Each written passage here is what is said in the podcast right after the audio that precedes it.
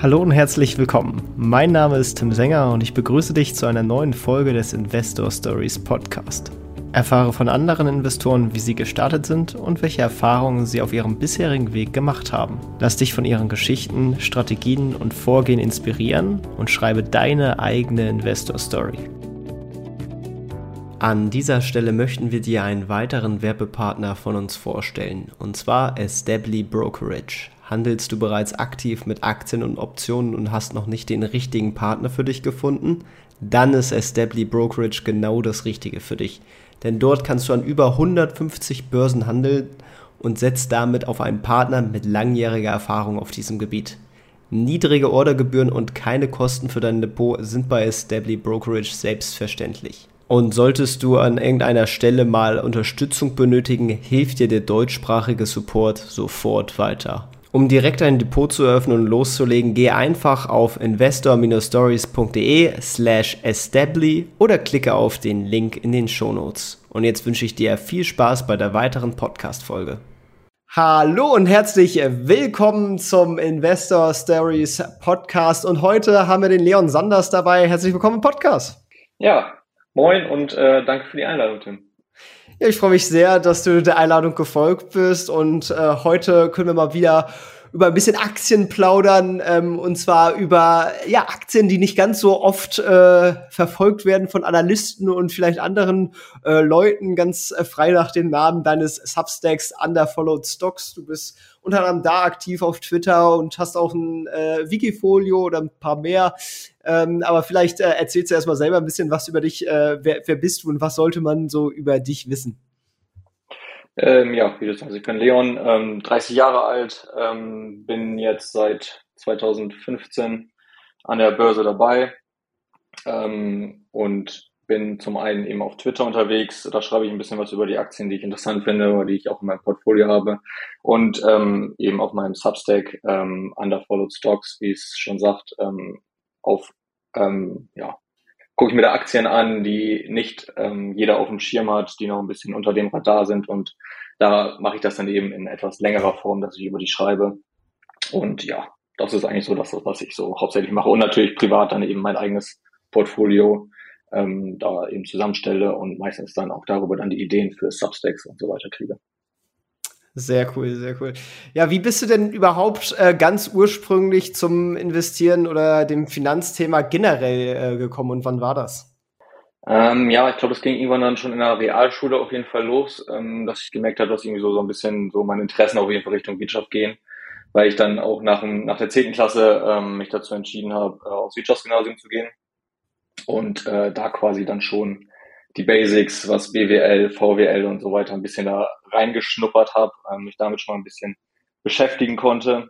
Habe es dann auch im Studium noch ähm, weiter vertieft zum Diplom Finanzbedarf noch ein bisschen was Richtung Bilanzrecht und so weiter dazugelernt und ähm, fand die Idee eigentlich schon immer sehr spannend, dass man bei Aktien oder auch ETF-Anteilen schon mit sehr kleinen Beträgen eben von der Entwicklung der Wirtschaft oder einer Firma partizipieren kann ähm, und dafür eben nicht direkt ein eigenes, äh, eigene Firma gründen muss, um davon irgendwie ja, Mitteilhaber zu sein, sondern dass es eben auch schon mit kleinen Beträgen ähm, geht. Und ja, dann habe ich eigentlich auch nach dem Studium, als dann das erste richtige Geld, sag ich mal, äh, reinkam, ähm, direkt einen Teil davon investiert. Ähm, erstmal nur mit dem Gedanken, ähm, das als Rücklage für später zu nehmen, weil sich zu dem Zeitpunkt natürlich das, was vielleicht meine Eltern gemacht haben, eine Lebensversicherung abgeschlossen oder einen Riester-Vertrag oder so, ähm, sich zu dem Zeitpunkt einfach nicht gelohnt hätte und keinen Sinn gemacht hätte. Deswegen ähm, bin ich da erstmal mit ETFs eingestiegen, um einfach was ähm, ja, für meine Rücklage zu tun, schon mal fürs Alter vorzusorgen ähm, und bin dann nach und nach in das äh, Thema immer tiefer eingestiegen. Äh, weißt du noch, was dein erstes Investment war? War das eine Aktie? War das ein ETF? Wie, was genau war das? Äh, ich bin angefangen, habe mich natürlich, ähm, ja, wie man es halt so macht im Internet, äh, ein bisschen schlau gelesen, ähm, womit man so starten könnte. Und damals war einfach der Klassiker, womit man anfängt, das ETF-Weltportfolio, 70% MSCI World, 30% Emerging Markets. Heute wäre es wahrscheinlich der MSCI All Country World oder so. Ähm, und damit bin ich dann halt direkt 2015 ähm, ja, angefangen, habe den eingerichtet und dann auch bespart. Ja, ist ja auch eine, eine gute, solide Basis, gerade wenn man anfängt, äh, ist, ist das ja äh, nicht schlecht zu haben. Äh, dann hast du dich aber natürlich weiterentwickelt. Wir haben beide schon angesprochen, äh, in welche Richtung. Äh, was ist äh, heute deine Investmentstrategie und worauf hast du dich spezialisiert? Ähm, ja, also erstmal, ich bespare den ETF sogar immer noch. Ähm, das ist für mich einfach so immer noch meine Rücklage. Ähm, das ist so das Basic, da gehe ich nicht ran und fertig. Und alles, was eben darüber hinaus ähm, noch an Sparrate reinkommt, investiere ich dann eben in Einzelaktien. Ähm, und da habe ich mich mittlerweile eben auf Small Caps fokussiert. Ähm, zu Beginn hauptsächlich ähm, in Deutschland, weil ich mich da erst noch sicherer gefühlt habe, eben deutsche Geschäftsberichte, deutsche Bilanzen. Es war erst noch ein bisschen einfacher und ähm, ja, die, auch so eine gefühlte Sicherheit, dass in Deutschland ja bestimmt alles okay ist, wo ich äh, auch schon äh, natürlich in die Fallen getappt bin, dass es nicht immer so ist. Ähm, und hatte dann auch noch eine Zeit lang immer so als eine zusätzliche gefühlte Absicherung ähm, auch Sparpläne auf die klassischen Megacaps, so die man kennt, Alphabet, Amazon, ähm, eine Booking war dabei, eine Nvidia war dabei, wo ich mir immer dachte, so ja, mit denen passiert schon nichts ganz am Anfang. Ich brauche noch eine Absicherung, weil diese Small Caps, ich war da neu ähm, und dann dachte ich, mache ich das nochmal nebenbei, da fühlt man sich sicherer. Aber habe dann jetzt mittlerweile auch ähm, die ganzen äh, Megacaps rausgeschmissen, weil das eben eben nur eine gefühlte Sicherheit ist. Und gerade wenn man sich jetzt aktuell diese Bewertungen von den Megacaps anguckt, ähm, da weiß nicht, also wenn dann so eine Nvidia da jetzt mit einem EV Sales von 40 ähm, oder ein KGV von 240, keine Ahnung, ähm, da würde ich mich aktuell im Portfolio nicht mehr mit wohlfühlen und ähm, da fühle ich mich mit meinen Small Caps im Moment auf jeden Fall wohler. Ja, und ich meine, gerade wenn du die ETFs drin hast, dann ist ja wirklich, äh, hast du ja auch einen guten Chunk äh, Big Techs äh, schon, schon dabei mit inklusive. Ähm, wenn man das gesamt so Pi mal Daumen Portfolio mäßig äh, betrachtet, wie viel Prozent hast du dann so ungefähr jetzt in, in, in ETF und, und, und wie viel dann in, in den Einzelaktien, Schrägstrich Small Caps? Ähm, ich würde so grob sagen, ungefähr 25 bis 30 Prozent ist ETF und der Rest ist Einzelaktien. Ähm, wenn man das so bei den bei der Aktiensäulen quasi äh, so aufteilt. Ich habe auch noch einen Anteil äh, Kryptos im Portfolio. Ähm, möchte ich aber direkt sagen, dass ich keiner von diesen äh, Bitcoin oder Krypto Jüngern bin. Also Krypto war für mich von Anfang an keine Investition, sondern halt eine Spekulation, die auch jederzeit auf Null gehen kann, also wertlos werden kann. Ähm, ich hatte einfach nur ja, ein bisschen Glück, dass ich äh, relativ früh schon dabei war. Also 16, 17 habe ich es einfach mal ausprobiert, auch damals schon mit einem minimalen Anteil meines Portfolios, was damals auch deutlich geringer war. Ähm, und ja, ist dann halt einfach jetzt in der Zeit ähm, natürlich mit den Gewinnen gewachsen und habe auch immer wieder was rausgenommen. Also den eigentlichen Einsatz habe ich schon mehrfach wieder rausgeholt und der aktuelle Bestand ist nur Gewinn und wie gesagt, es ist nur Spekulation. Ich äh, konzentriere mich da beim Investieren eher auf die äh, Einzelaktien und Small Caps. Ja, also auch keine weiteren Säulen dann neben Aktien und der, der kleinen Kryptosäule. Genau, ja. Okay, ja, sehr, sehr cool. Ja, dann äh, würde mich natürlich interessieren, wie genau schaust du dir die, die Small Caps an? Also was sind da so Faktoren, auf die du, die du achtest? Was muss so ein Unternehmen erfüllen, um, um es in dein Portfolio zu schaffen? Ähm, ja, das habe ich mir letztes Jahr auch mal in meinem Blog so ein bisschen selber runtergeschrieben, meine Investitionskriterien, ein bisschen wie so eine Checklist, einfach damit ich mich auch selber, dass es öffentlich ist und ich mich da selber auch noch mal ein bisschen genauer dran halte, sonst äh, sagt man doch mal schneller bei dem einen Punkt, ja, ist jetzt diesmal nicht so wichtig oder sowas. Und ähm, wenn das öffentlich ist, dann bin ich da ein bisschen mehr dran gebunden. Das ist für mich psychologisch immer eine ganz gute Sache. Ähm, und da sind halt so ein paar Punkte. Also wie gesagt, einmal setze ich eben auf Small Caps oder auch kleiner, also auch Nano, Microcaps oder sowas. Und ähm, das hat einfach eben gewisse Vorteile, gerade als kleiner Privatanleger, dass ich nicht ähm, gegen die großen institutionellen Investoren mit ihrer, ihren Scharen an Analysten konkurrieren muss. Ähm, da ist es für mich einfach einfacher, wenn da nur ein paar Leute auf diese kleine Aktie gucken, da, dass es da mal Ineffizienzen am Markt gibt, als wenn da äh, hunderte von Analysten drauf gucken und es bei Small Caps eben die Möglichkeit gibt, oder es ist einfach wahrscheinlicher, dass die sich noch vervielfachen können, im Gegensatz zu einer Apple, also dass die sich jetzt nochmal von dem aktuellen Punkt verdoppelt, verdreifacht, ist natürlich deutlich unwahrscheinlicher als bei einem Small Cap, das 100 Millionen wert ist. Und ähm, ja, da meine Strategie auch ein bisschen darauf ausgelegt ist, dass ab und zu mal ähm, der eine oder andere Multibagger vielleicht dabei ist. äh, macht das für mich natürlich Sinn, auf Small Caps zu setzen. Und rein historisch gesehen haben Small Caps auch ähm, die Large Caps outperformed, ähm, also statistisch.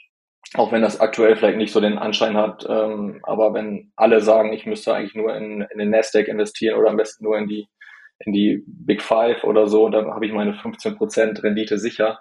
Wenn das zu viele sagen, dann ist meistens letztendlich ähm, doch geht es dann doch meistens irgendwann in die andere Richtung, auch wenn es aktuell vielleicht nicht so den Anschein hat. Also wie gesagt, Small Caps ist ein Punkt, um, ähm, auf den ich gucke. Dann ähm, investiere ich gerne in Märkte, die ähm, ein strukturelles Wachstum noch haben, also wo man schon erwarten kann, dass der Markt an sich, in dem das Unternehmen aktiv ist, ähm, auch wächst. Und dann versuche ich halt innerhalb dieses Marktes noch die, ja, die besten Unternehmen zu finden, was dann eben nach Möglichkeit noch ähm, das Wachstum der Industrie des Marktes da outperformt und ähm, ja, die Gewinne vielleicht auch schneller steigert.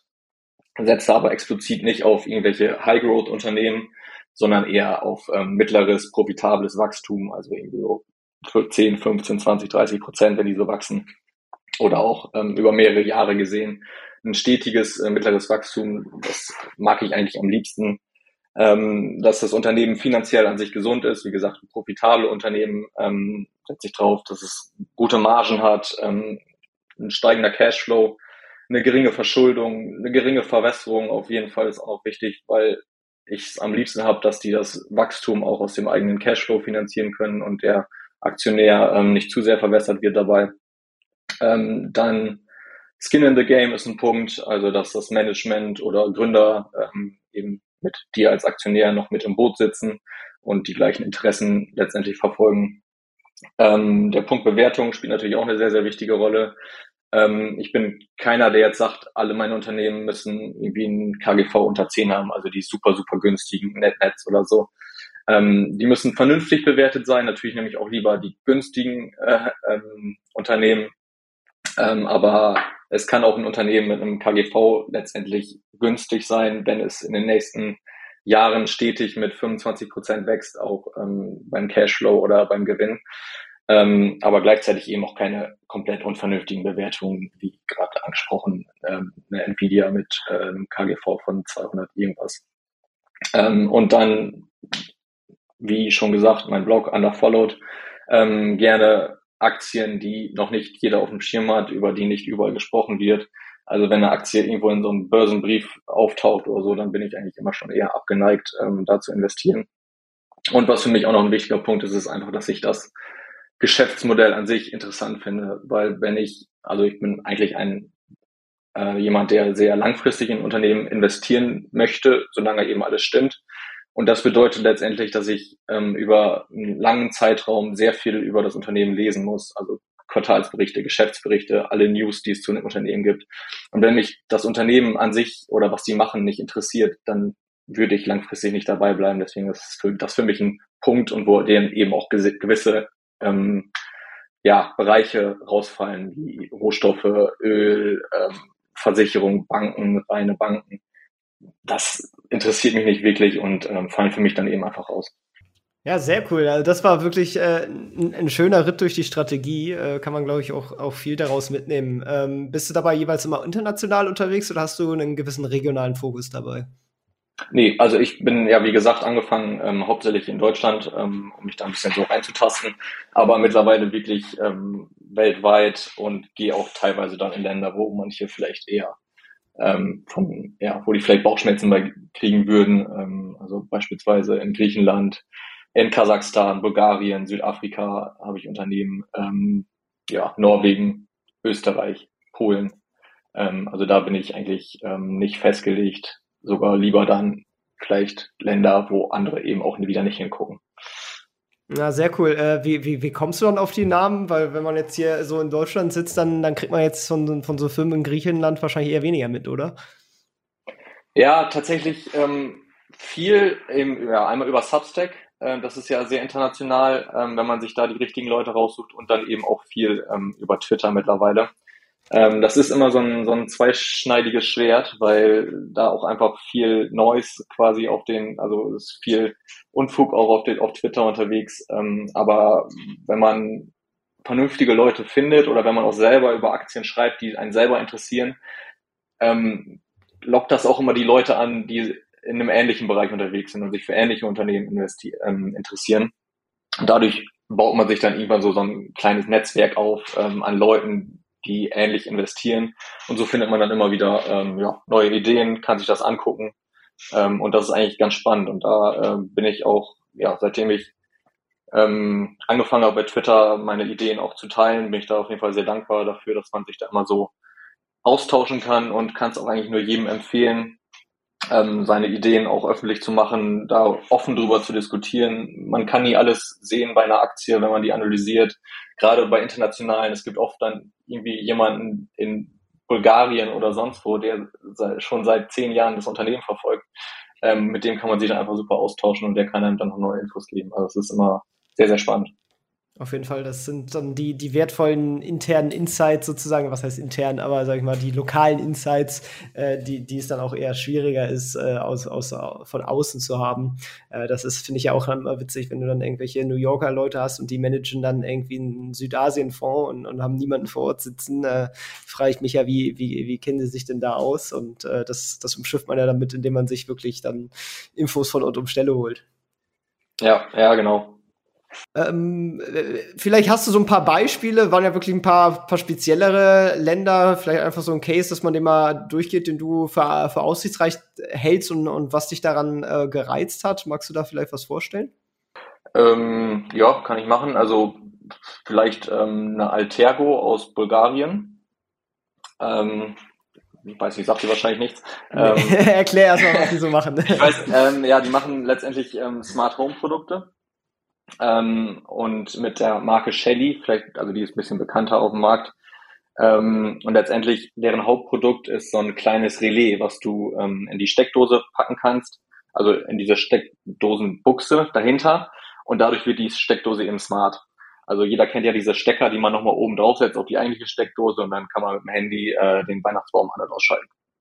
Und das machen die eben ja ein bisschen eleganter, günstiger, indem man das ähm, direkt hinter die Steckdose packen kann und haben aber auch noch das komplette andere ähm, Smart Home Portfolio ähm, von äh, Heizung, Heizungskörper smart machen, dann auch ähm, direkt im Schaltkasten die ähm, Geräte, dass man da den Strom messen kann. Und das natürlich jetzt gerade besonders interessant geworden in den letzten Monaten ähm, durch die Energiepreissteigerung, dass auch ein gewisses Interesse da ist, ähm, Energie zu sparen. Und da hilf, helfen so ähm, smarte äh, Schaltung natürlich, dass man sagen kann, ich bin erst dann und dann zu Hause, heiz erst dann das Haus auf, äh, wenn ich nicht da bin, äh, alles aus, was, was geht. Ähm, und da ist eben dieses Smart Home, was vorher eher so für so, für so Geeks war, eher so eine bisschen Nischendasein, jemand, der halt, ähm, ja, so ein Party-Gimmick mit dem Handy kann ich Licht an und aus machen ähm, ist das ein bisschen aus der Nische getreten und für die Leute einfach viel, viel interessanter ge ge geworden, das Haus ähm, smart zu machen, weil eben ähm, ja, die Grenzkosten ähm, viel besser geworden sind, dadurch, dass, dass die Energiepreise so gestiegen sind. Und ähm, ja, da hat Altergo oder mit ihrer Marke Shelly eben schon eine, eine riesen Community aufgebaut, ist vor, ähm, ich glaube 2020 ist der neue Manager von Mediamarkt Saturn, ein Deutscher auch gekommen, der das ein bisschen aufs nächste Level gehoben. Vorher war das eben ja der Gründer, ähm, der ist halt, der das erfunden hat, der eher so der Techniker ist und nicht unbedingt so der Geschäftsmann. Und jetzt ist da ein bisschen mehr Struktur ins Unternehmen gekommen. Die expandieren ähm, wahnsinnig viel in Europa. Und ähm, das läuft da auf jeden Fall ziemlich gut gerade. Und ähm, das ist eben so ein Case, wo viele erstmal abgeschreckt sind, weil es einfach aus Bulgarien ist, obwohl und man die Marke Altergo vielleicht nicht kennt, aber die Marke Shelly dann doch schon ein bisschen bekannter eigentlich ist. Ja, sehr cool. Vielen Dank für die Vorstellung. Ähm, was war bei, bei Small Caps, sage ich mal, immer so ein, so ein Ding war jetzt über die letzten Jahren. Äh, zwar haben sie statistisch äh, Large Cap ausperformt äh, in, in, letzter Zeit, sind aber natürlich, wie du auch schon erwähnt hattest, äh, gerade so die Megacaps sehr gut gelaufen, noch insgesamt so, so Tech ist natürlich abgegangen und, und viele klassischen Value Small Cap äh, Geschichten, äh, besonders in Europa, sind, sind eher hinten links liegen geblieben.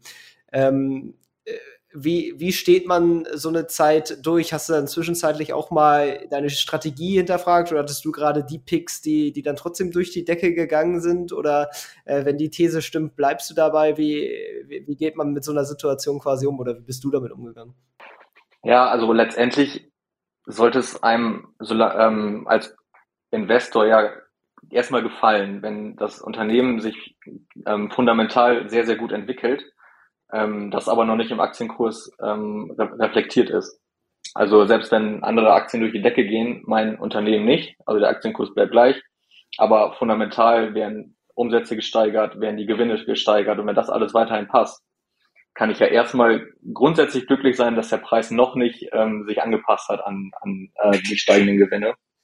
Und äh, das beruhigt mich dann erstmal immer ein bisschen, solange das passt. Ähm, aber natürlich, ähm, diese Volatilität hat man bei Small Caps vielleicht mal eher, dass es dann halt auch mal stärker nach unten gehen kann und das muss man aushalten können, ähm, weil dann auch der, ähm, ja, die Bewegung nach oben meistens stärker ausfällt als bei, äh, bei den Large Caps. Und ja, diese Zeit muss man einfach durchstehen und da muss man dann vielleicht auch ein bisschen für gemacht sein bei, bei Small Caps. Ich glaube, ein guter Punkt, der, den du ja quasi auch erfüllst durch das Schreiben deines Substacks, ist, wenn man seine These zu, zu Papier niederbringt und einfach mal, mal aufschreibt, warum ist man das Investment eingegangen. Und wenn die Punkte noch alle zustimmen oder so, hat man ja eigentlich auch äh, schwarz vor weiß, äh, warum man denn eigentlich investiert bleiben sollte. Ja, genau. Also das musste ich auch erstmal lernen, dass, dass, ähm, dass wirklich das richtige Aufschreiben von deinem Investment Case wahnsinnig hilfreich ist. Das ist zwar erstmal wieder mehr Arbeit, also du hast so schon alles gelesen, dann musst du es auch noch wieder alles irgendwie zusammenfassen, zu Papier bringen. Aber erstmal während des Schreibens fallen mir noch so viele neue Sachen ein, die ich noch recherchieren kann, die ich mir nachgucken kann und dass ich noch mehr über das Unternehmen erfahre. Und eben, wie du sagst, ähm, ich habe meine These einmal da. Ich kann immer noch mal äh, zwei Jahre später reingucken, ja, was habe ich denn damals gedacht? Oder auch noch eher nach einem Jahr, was habe ich damals angenommen, wie, wie, sollte sich das entwickeln, ist das erfüllt, ist das übererfüllt, wie hat sich der Kurs seitdem entwickelt. Und das gibt einem schon eine, eine sehr, sehr gute Grundlage. Ähm, habe jetzt auch zum Beispiel, ich weiß nicht, ob die die ähm, App Journalytic was sagt. Tatsächlich nicht. Was, was macht die? Ähm, ja, also es ist auch, glaube ich, relativ neu. Ich habe ja jetzt selber erstmal mit angefangen. Da kannst du ähm, sehr gut immer deine ganzen Gedanken und Ideen zu den einzelnen Aktien ähm, niederschreiben. Also es ist extra dafür gedacht für Investoren. Ähm, ist auch kostenlos.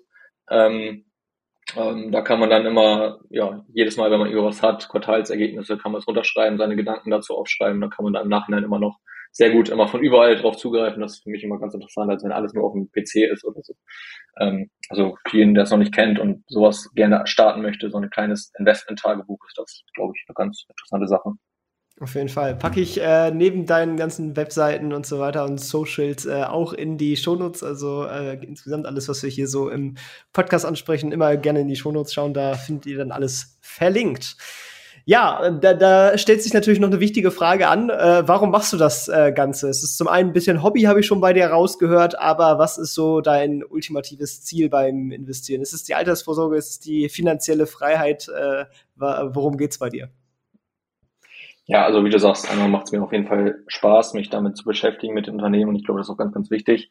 Ähm, aber ansonsten, so von der rein finanziellen Seite möchte ich eigentlich nur ein, ein sorgenfreies Leben führen können. Also ohne mir ständig Gedanken machen zu müssen, reicht das Geld noch, ähm, wenn jetzt das Auto kaputt geht, ähm, was mache ich dann?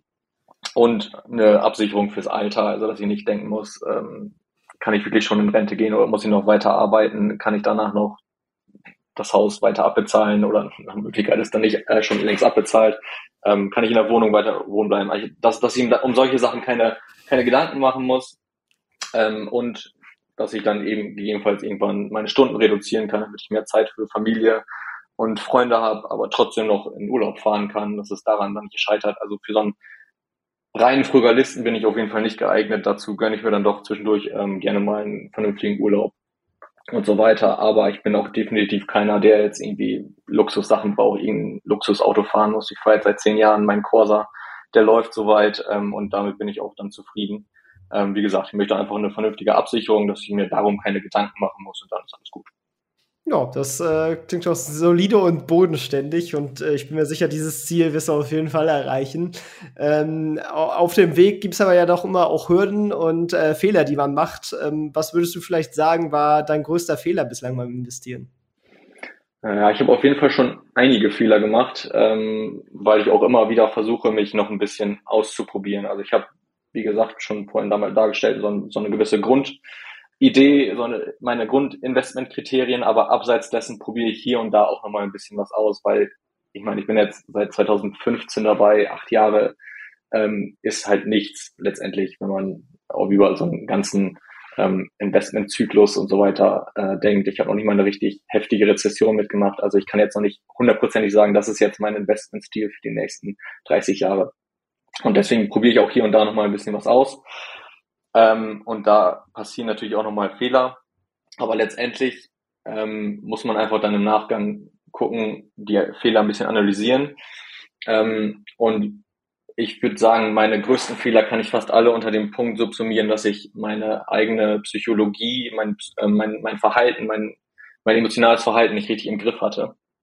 Also beispielsweise meine allererste Aktie, ähm, die ich nach den ETFs gekauft habe, Anfang 2016, ähm, hatte ich ja gerade auch schon mal angedeutet, dass äh, die deutschen Aktien doch nicht alle so super lupenrein sind, wie ich anfangs äh, ganz am Anfang gedacht hatte. Die erste Aktie war natürlich dann äh, direkt die Wirecard. Die äh, habe ich damals dann für unter 40 Euro, glaube ich, gekauft, Anfang 2016. Ähm, und wie es kommen musste, kamen danach dann direkt die ersten Betrugsvorwürfe. Also es waren nicht die ersten, sondern die ersten, die ich damals mitbekommen habe. Und ähm, da ist bei mir dann aber letztendlich nur hängen geblieben, dass die BaFin letztendlich gegen den Autor des Short Reports ermittelt hatte. Und dann hatte sich einfach so bei mir im Kopf quasi so festgesetzt, ja, die Short-Seller sind die Bösen, die wollen Wirecard was Schlechtes. Und danach hatte sich der Kurs ja auch verfünffacht. Also bei mir im Kopf war, waren die anderen die Bösen und Wirecard war super. Und das ist eben ja der sogenannte Confirmation Bias, also dass man die Argumente der Gegner, die immer wichtig sind, dass man da objektiv ähm, drauf schaut, habe ich nicht mehr wahrgenommen. Ähm, ich habe einfach nur noch die Argumente wahrgenommen, die meine These unterstützt haben. Und das ist natürlich als Investor ein, ein Riesenfehler. Du musst immer ähm, objektiv auf, auf das Unternehmen gucken können und nicht ähm, ja, mit der Aktie verbunden sein, emotional. Und das war bei mir definitiv damals der Fall. Die erste Aktie direkt verfünffacht. Ähm, dann diese These eben, dass die Shortseller die Bösen sind. Ähm, und da bin ich auf jeden Fall in so ein Emotional Bias irgendwie reingefallen. Ähm, ein anderes Beispiel, was vielleicht ein bisschen ja, präsenter noch für viele ist, ist äh, die FOMO, äh, Fear of Missing Out, kennen wahrscheinlich viele. Ähm, war bei mir auch 2021 die große High Growth Rally. Auch da habe ich mich nochmal ein bisschen ähm, ausprobiert, obwohl ich eigentlich schon wusste, ähm, dass ich mit unprofitablen Unternehmen eigentlich nicht so warm werde, weil ich da einfach Probleme mit der Bewertung habe. Also viele der klassischen Kennzahlen funktionieren einfach nicht, weil keine Gewinne, ähm, kein EBIT und ähm, nur anhand von dem EV Sales oder den alternativen Kennzahlen da wie Rule of 40 ja, habe ich mich eigentlich anfangs nicht so gesehen, ähm, aber ich habe es dennoch mal ausprobiert und wie es dann eben so kam, das, was ich ausprobiert habe, ist auch direkt durch die Decke gegangen, wie alles damals. Also da musste man kein großer Könner sein. Ähm, und ja, dann kam eben die FOMO dazu, wenn irgendwo eine Aktie vorgestellt wurde, dann ähm, dachte man, ja, jetzt muss ich da aber auch schnell rein, weil die geht eh in den nächsten Tagen, verdoppelt die sich oder macht 50 Prozent oder so. So dass dann eben irgendwann der eigentlich nur kleine ähm, Teil meines Portfolios angedacht, ähm, zum Ausprobieren ein bisschen die, die Sache ähm, doch ein bisschen größer geworden ist und dann letztendlich, wie es kommen musste, dass die Blase geplatzt ist, habe ich dann auch gemerkt, dass ich mich mit den ähm, Unternehmen im Portfolio nicht wirklich wohlfühle, weil ich die nicht bewerten konnte. Wie es eben im Gegensatz zu meinen anderen profitablen Small Caps war. Die sind auch gefallen in 2022, aber das konnte ich super verkraften, weil ich konnte da einschätzen, ob ähm, die weiterhin ja, günstig sind, ob ich danach kaufen kann, ob ich doch verkaufen sollte, weil sich was fundamental geändert hat. Und das sind eben so ja, emotional-psychologische Verhaltensweisen, ähm, die bei mir viele Fehler, würde ich sagen, letztendlich verursacht haben. Und das Gute ist, wenn man die erstmal kennt und weiß, wie man selber tickt in bestimmten Situationen, dann kann man das eben letztendlich ganz gut auch verhindern mit ein paar, paar Tricks. Also FOMO mittlerweile verhindere ich eigentlich damit, dass wenn ich irgendwo von eine Idee sehe oder davon lese bei Twitter, bei Substack, dass ich dann nie direkt investiere. Ich habe eine, eine Liste ähm, in meinem Handy, in der Notizen-App einfach. Da packe ich ähm, jedes Unternehmen, was ich auf den ersten Blick erstmal interessant finde. Also ich checke eben kurz die, grob die Kennzahlen, ob das alles so grob in meine Kriterien passt. Und wenn das alles passt und ähm, ich ja damit ich, ich mir das nochmal im Nachgang näher ansehen will, dann packe ich das auf diese Liste. Ähm, und wenn ich dann irgendwann mal mal Zeit habe, ähm, und das ist als Privatinvestor, der noch sonst Vollzeit arbeitet und sonst auch noch Hobbys und so weiter hat, ist das nicht unbedingt so oft. Dann ähm, fange ich an, diese Liste abzuarbeiten und mir die Unternehmen anzugucken. Und mittlerweile ist diese Liste einfach so lang, dass wenn ich jetzt eine Unternehmen draufschreibe, dann kann das sein, dass ich in zwei bis drei Monaten mir das Unternehmen tatsächlich nochmal genau angucke und habe dann oft schon ganz vergessen, wo ich überhaupt die Idee her hatte. Also ich habe diese Substack, die ja meistens, oder das Write-up, die ja meistens sehr positiv ähm, beschrieben sind, wo man dann eben danach, nach dem Lesen diese FOMO verspürt, ähm, habe ich schon wieder vergessen. Und das heißt, im Nachgang kann ich mir dann sehr objektiv nochmal das Unternehmen von neuem anschauen und wenn es mich dann immer noch überzeugt, dann ähm, erst dann fange ich eben an, vielleicht eine Startposition ähm, zu eröffnen. Das klingt auch. Das sind halt so, so das sind halt so Tricks, wo man, wo man, ähm, ja, wenn man weiß, wie man selber tickt, dass man sich da ein bisschen selber austricksen kann. Auf jeden Fall, das macht äh, richtig viel Sinn und äh, ist bei mir auch indirekt so, weil ich halt auch leider viel zu viele Aktien immer wieder vorgeschlagen bekomme, lese, dass ich mir sie dann auf eine Liste setze und dann irgendwie äh, nur komme ich dann nicht äh, nach ein, zwei Monaten dazu, sondern bei mir ist es dann Jahre später meistens. Da sind die dann meistens entweder schon davon gelaufen oder insolvent, so nach dem Motto. Äh, ja, äh, ich muss da vielleicht auch mal wieder mehr Zeit hin allokieren, aber äh, life is busy. Ähm, aber du äh, bist ja auch nicht nur mit Fehlern busy gewesen, sondern du hattest ja auch bestimmt ein paar Erfolge. Was war bisher dein größter Investitionserfolg? Ähm, ja, also rein von der Performance her waren es sicherlich die ähm, Krypto-Investments aus 16, 17. Ähm, aber wie gesagt, da ich das als Spekulation eher angesehen habe, ist es eher für mich äh, Glück als Können und würde ich jetzt nicht als meinen Investitionserfolg erachten. Ähm, aber im Aktienbereich waren halt auch schon ähm, ja, die ein oder anderen Multibagger dann doch dabei. Ähm, zum Beispiel eine Seconet, die ich bei 25 Euro gekauft habe. Zwischenzeitlich waren die ja sogar mal über 600, habe leider es nicht geschafft, da hoch zu verkaufen, aber habe auch irgendwann mal meinen Einsatz da rausgenommen. Ähm, der Anteil besitze ich noch, die sind jetzt, glaube ich, bei 220 oder sowas waren die letzte Mal, also nicht mehr ganz rein kurstechnischen 10-Bagger, aber habe in der Zeit halt auch noch ähm, ich habe es mir immer zusammengerechnet, ähm, 16 Euro an Dividenden pro Aktie bekommen. Also ich habe 25 Euro für eine Aktie bezahlt, die auf 220 gegangen ist und habe auch noch 16 Euro pro Aktie an Dividende bekommen. Also es ist schon ähm, ja insgesamt eine ganz nette Performance. Aber auch eine andere, eine Epsilon Net, äh, mittlerweile, die ich erst seit ungefähr zwei Jahren habe, hat sich mittlerweile schon fast vervierfacht. Eine Steiko, ähm, wo ich bei 20 Euro eingestiegen bin und bei 95 einen größeren Teil verkauft habe. Jetzt leider äh, Gerade war gestern, glaube ich, die Gewinnwarnung. Ähm, habe ich meinen restlichen Teil dann auch bei 40 Euro nochmal hergegeben. Ähm, das hätte vielleicht noch mal ein bisschen eher sein können. Aber ansonsten waren schon, ja, ein oder andere Erfolg äh, war schon dabei und letztendlich beruht meine Investmentstrategie auch darauf, dass eben äh, ja, der eine oder andere Multibagger auch dann dabei ist. Sehr cool. Ja, da herzlichen Glückwunsch. Da war ja wirklich einige coole Sachen dabei. Ähm, beliebtes Thema ist bei mir im Podcast immer Bücher. Äh, Gibt es ein Buch, was du auf jeden Fall jedem empfehlen würdest äh, zu lesen oder liest du überhaupt Bücher? Ähm, ja, auf jeden Fall, wenn die Zeit da ist. Also hauptsächlich dann irgendwie äh, im Urlaub oder so, dass ich da mal wirklich dazu komme oder eben auch Hörbücher im Auto. Ist eigentlich auch eine ganz, ganz feine Sache. Ähm, ja, also so rein von der von, von vom Thema Investmentideen, Strategien finde ich eigentlich am spannendsten oder was für mich eher am meisten zutrifft, sind wahrscheinlich die Bücher von Phil Fisher und Peter Lynch. Also die bekanntesten von Phil Fisher ist äh, Common Stocks and Uncommon Profits. Von Peter Lynch ähm, ist es wohl One Up on Wall Street, also die kann man eigentlich super gut so weglesen. Ähm, letztendlich finde ich bei diesen Büchern von den Investmentstars, Investoren und so weiter, ähm, kann man sich immer gute Anreize und Ideen für die eigene Strategie finden, aber letztendlich muss man immer seinen eigenen Weg finden, weil stumpf die Strategie von jemand anderen zu kopieren, wird wahrscheinlich nicht klappen, weil letztendlich hat jeder andere Voraussetzungen, jeder ist ein anderer Mensch, jeder reagiert anders. Ähm, also sollte man seine Strategie auch ähm, auf sich anpassen.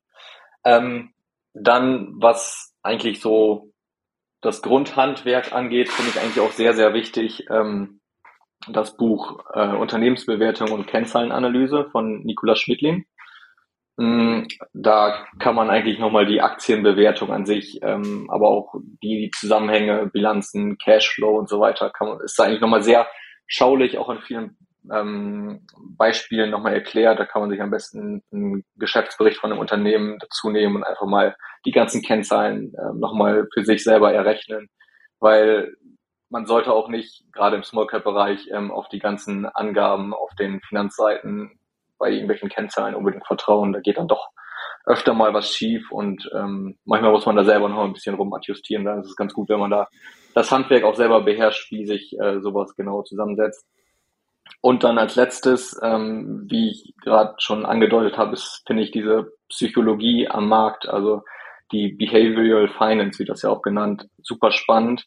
Und da gibt's eben auch das gleichnamige Buch äh, von Joachim Goldberg und Rüdiger von Nitsch, was eben so bestimmte psychologische Effekte bespricht, ähm, wie Marktteilnehmer auf bestimmte Situationen reagieren und so weiter. Das finde ich auch super spannend im Bereich. Sehr cool. Ja, dann vielen Dank für die ganzen äh, Hinweise. Die verlinke ich natürlich auch in den Shownotes. Und äh, damit sind wir tatsächlich auch schon am Ende angekommen. Und äh, ich möchte mich sehr bei dir bedanken, dass du deine Geschichte und deine Strategie mit uns geteilt hast und äh, wird dir das letzte Wort überlassen, mit natürlich noch der Frage, wenn du unseren Hörern einen einzigen Rat mit auf den Weg geben könntest, welcher wäre das? Ähm, ja, also mein Rat wäre eigentlich, hab Spaß bei dem, was du machst. Ähm, investieren, wenn du außerhalb von einem Standard World ETF investieren möchtest, dann sollte dir das einfach Spaß machen, weil letztendlich ähm, möchtest du besser, wenn du außerhalb von einem Standard World ETF investierst, möchtest du besser als der Standard sein. Und wie es im normalen Leben auch so ist, wenn du besser als der Standard sein möchtest, dann musst du auch mehr dafür tun. Sprich, du musst viel Zeit dafür aufwenden, du musst Geschäftsberichte lesen und so weiter. Ähm, und wenn deine einzige Motivation ist, dass du diese Arbeit auf dich nimmst, nur stumpf reich werden ist, dann wirst du, glaube ich, irgendwann zwangsläufig eine Abkürzung suchen wollen, wenn dir das keinen Spaß macht. Und diese Abkürzung beim Investieren geht meistens schief. Dann landest du bei diesen YouTube-Werbungstypen, die dir 20% sichere Rendite pro Jahr versprechen oder irgendwelche teuren Trading-Seminare äh, anquatschen wollen. Ähm, und das geht schief. Wenn dir das Investieren, wenn du feststellst, das Investieren macht dir keinen Spaß, du arbeitest nicht, dich nicht gerne in Unternehmen ein und so weiter. Das ist zum Glück heutzutage überhaupt kein Problem. Dann kannst du günstig einen ETF kaufen, richtest den einmal ein und ähm, kannst dann deine freie Zeit, ähm, die du sonst fürs Analysieren von Einzelaktien verwenden würdest, ähm, auch einfach für Sachen verwenden, die dir Spaß machen und dann wirst du sicherlich ein glücklicheres Leben führen, als wenn du krampfhaft versuchst, ähm, da irgendwie eine kleine Überrendite zu erzielen. Sehr also cool. Mein Rat, mein Rat wäre, hab Spaß und lass dich nicht verarschen. Traumhaft. Vielen Dank dir. Hat Spaß gemacht. Ja, mir auch. Danke. Das war's auch schon wieder mit dieser Podcast-Folge. Ich danke dir ganz herzlich fürs Zuhören. Wenn dir der Podcast gefallen hat, würde ich mich sehr freuen, wenn du ihn mit einer Bewertung auf iTunes unterstützt. Außerdem möchte ich dich gerne dazu einladen, der Investor Stories Community auf Facebook beizutreten. Hier hast du einen Austausch mit Gleichgesinnten und professionellen Investoren, die selber ihren Weg in die Freiheit der Finanzen gegangen sind. Und von ihnen kannst du lernen oder auch selber andere Leute bereichern. Und zudem ist dort Feedback zum Podcast immer willkommen. Um ganz schnell dorthin zu gelangen, kannst du auch einfach investor-stories.de slash community eingeben. Ich freue mich, wenn du auch beim nächsten Mal wieder dabei bist. In diesem Sinne, alles Gute, dein Tim.